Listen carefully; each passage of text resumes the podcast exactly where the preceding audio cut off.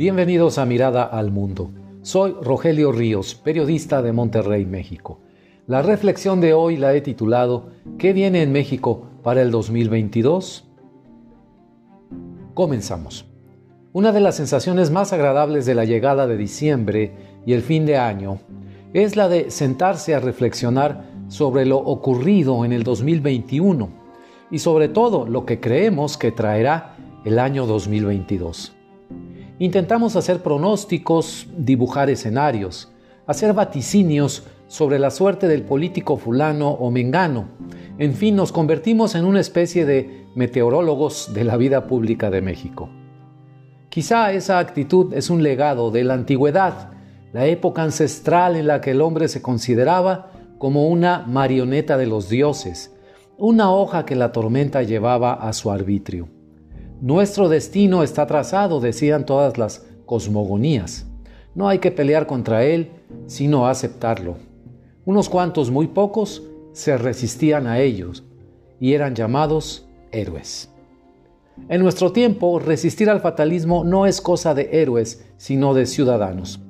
Para los gobernantes, sin embargo, ese resabio de eras pasadas les sirve como anillo al dedo.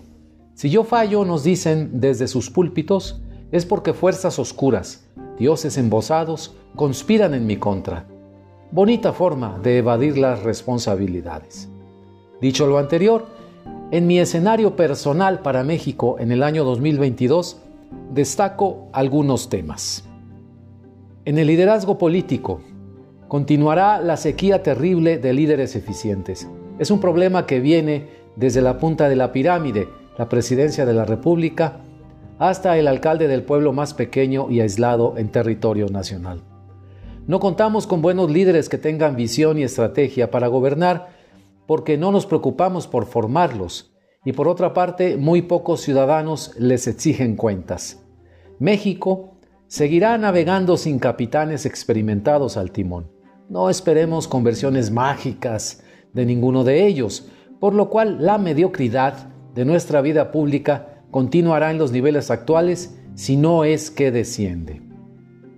Sobre la pandemia de COVID-19, a menos que la indignación de la opinión pública contra los funcionarios de salud Alcocer y López Gatel derribe la sordera del presidente López Obrador, no habrá rectificación alguna en la estrategia de negligencia criminal que esos funcionarios han determinado para México.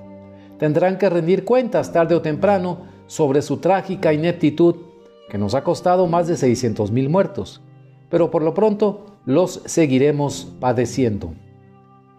La economía parece reducirse a los ojos de los gobernantes al manejo de un puñado de indicadores a nivel general, macroeconómico le dicen, con lo cual se sienten plenamente satisfechos e ignoran el panorama de desastre que la actividad económica presenta a millones de mexicanos.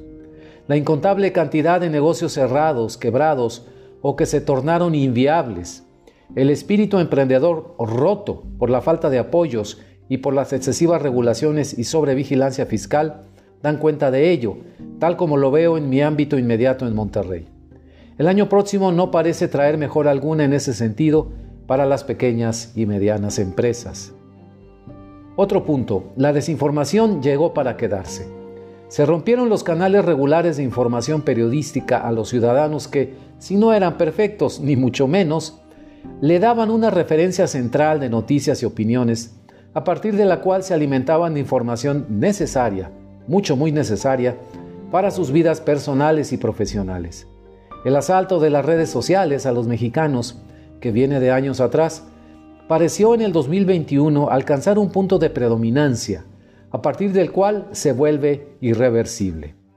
Repletos de información falsa, distorsionada, manipulada al máximo, a los ciudadanos no les queda más que defenderse de ello con sus propios recursos, cuando los tiene para invertir en una buena información. La gran mayoría de los mexicanos carece de esa opción y se convierte, volviendo a la metáfora, en millones de hojas al viento, de perfectamente manipulables al gusto de los políticos. Triste panorama, pero así lo veo yo. Finalmente, un rasgo positivo para el año próximo, algo luminoso. Algo ha pasado en muchas personas a lo largo de este tiempo de pandemia y crisis que puedo resumir en una frase. Muchos han abierto sus ojos a lo valioso que es la vida, a lo que en algún cliché se nombró como la alegría de vivir.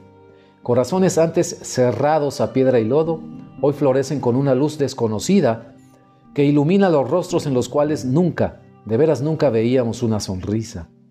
Saludar al vecino, abrazar a los hijos y a la esposa, platicar animadamente con un desconocido, se han vuelto gestos frecuentes.